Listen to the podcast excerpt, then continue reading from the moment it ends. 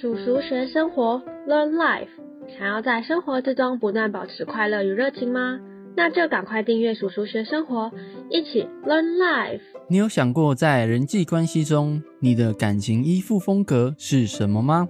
只要你明白现在属于哪一种类型，就能够帮助自己找到目前在关系互动中能够更圆满的方法哦。所以今天我们将分享如何透过感情依附理论，找到属于自己的人际关系幸福方程式。你是哪一种依附类型的人呢？并且只要留言一起学生活，Learn Life，我们将免费赠送这一集的电子书给你哦。在开始之前，叔叔学生活是一个透过知识学习保持生命热情的频道。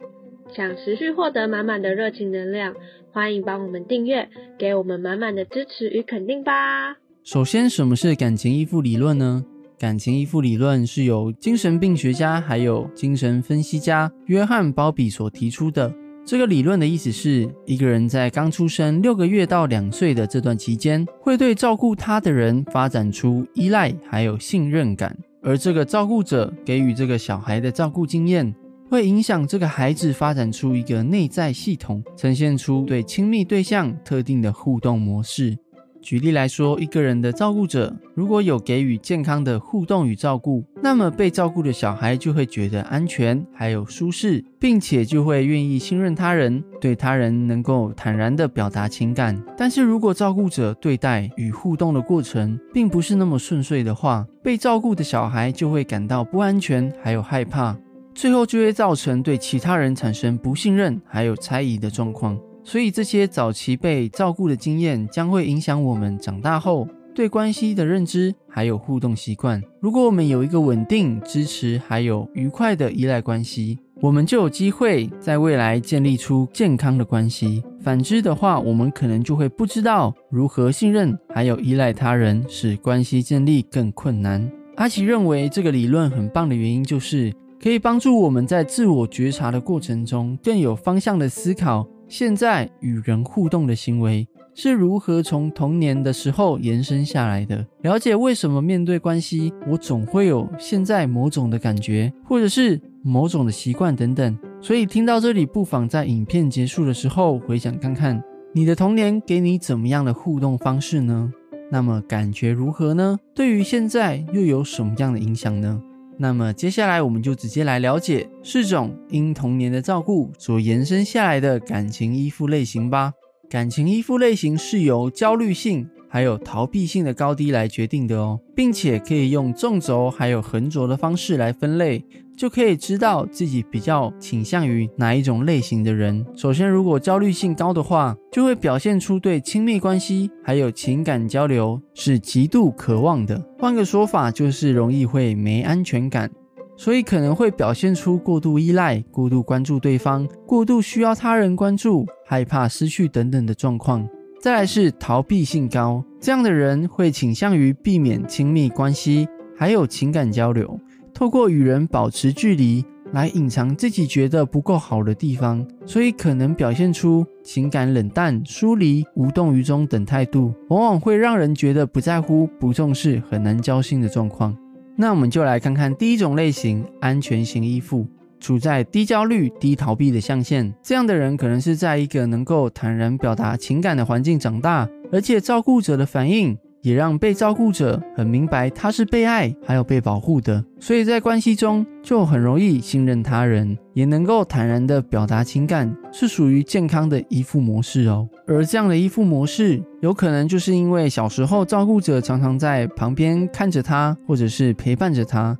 当他受伤的时候，或者是需要帮助的时候，照顾者就会马上来帮他处理问题，所以才拥有了安全感。第二种回避型依附，处在高逃避、低焦虑的象限。这种类型的人可能会避免和照顾者建立亲密关系，表现出冷漠或不在乎。这可能是因为他们的照顾者对他们没有足够的关注或照顾，让孩子觉得自己没有价值或无法信任他人。小时候可能是这个小朋友有一个很忙的照顾者，而且这个照顾者也不常关注他，甚至不常陪他玩。就会使得这个小朋友觉得自己是不是不重要，久而久之就不去表达情感，选择封闭了自己。长大后可能发生的状况会像是不喜欢亲密互动，不喜欢表达对对方的情感，让人觉得亲密关系可有可无。所以在关系中，常常让他人觉得不是真心的，但事实上他是不习惯表达亲密，甚至可能会认为自己是不完美的，有所缺的自己，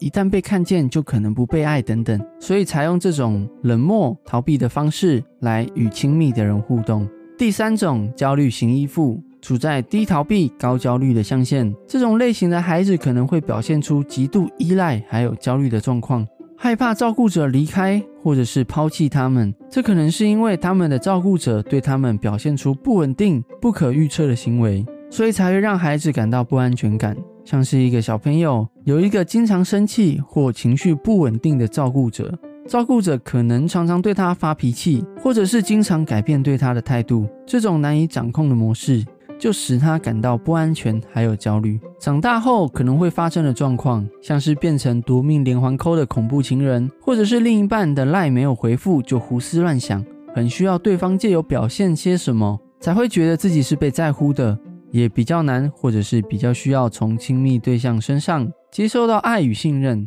总是觉得自己要被抛下而患得患失。第四种混乱型依附，这种类型是介于三种类型之间。意味着孩子的依附模式可能是由照顾者的行为不一致或者是不可预测所造成的哦。想象一下，小朋友的照顾者在大部分的时间都对他很好，但有时候可能又会胡乱发脾气，或者是又突然对他很冷漠。这种状况就会让小朋友感到困惑还有不安，就会觉得是否要保持亲密呢？但是保持亲密又因此而受伤。可是当自己封闭了，照顾者又会显得很亲密，因此所感到混乱。长大后发生的状况，可能是有时候会讨厌亲密关系，但又有时候会表现出自己是需要被爱与关怀的。这种又爱又不爱的状况，有时候会让人感到难以捉摸，甚至自己也常常感到混乱。听完，你觉得你是哪一种依附类型的人呢？欢迎观众朋友留言，你觉得你是哪种类型的人吧。不知道听到这里，大家有没有开始发现自己在人际关系中产生的问题症结点在哪了呢？感情依附类型，阿奇认为最有趣的是可以让我们从原先一直以为我这个习惯是正常的啊的思维中走出来。像是有些人会觉得我本来就是不喜欢表达的啊，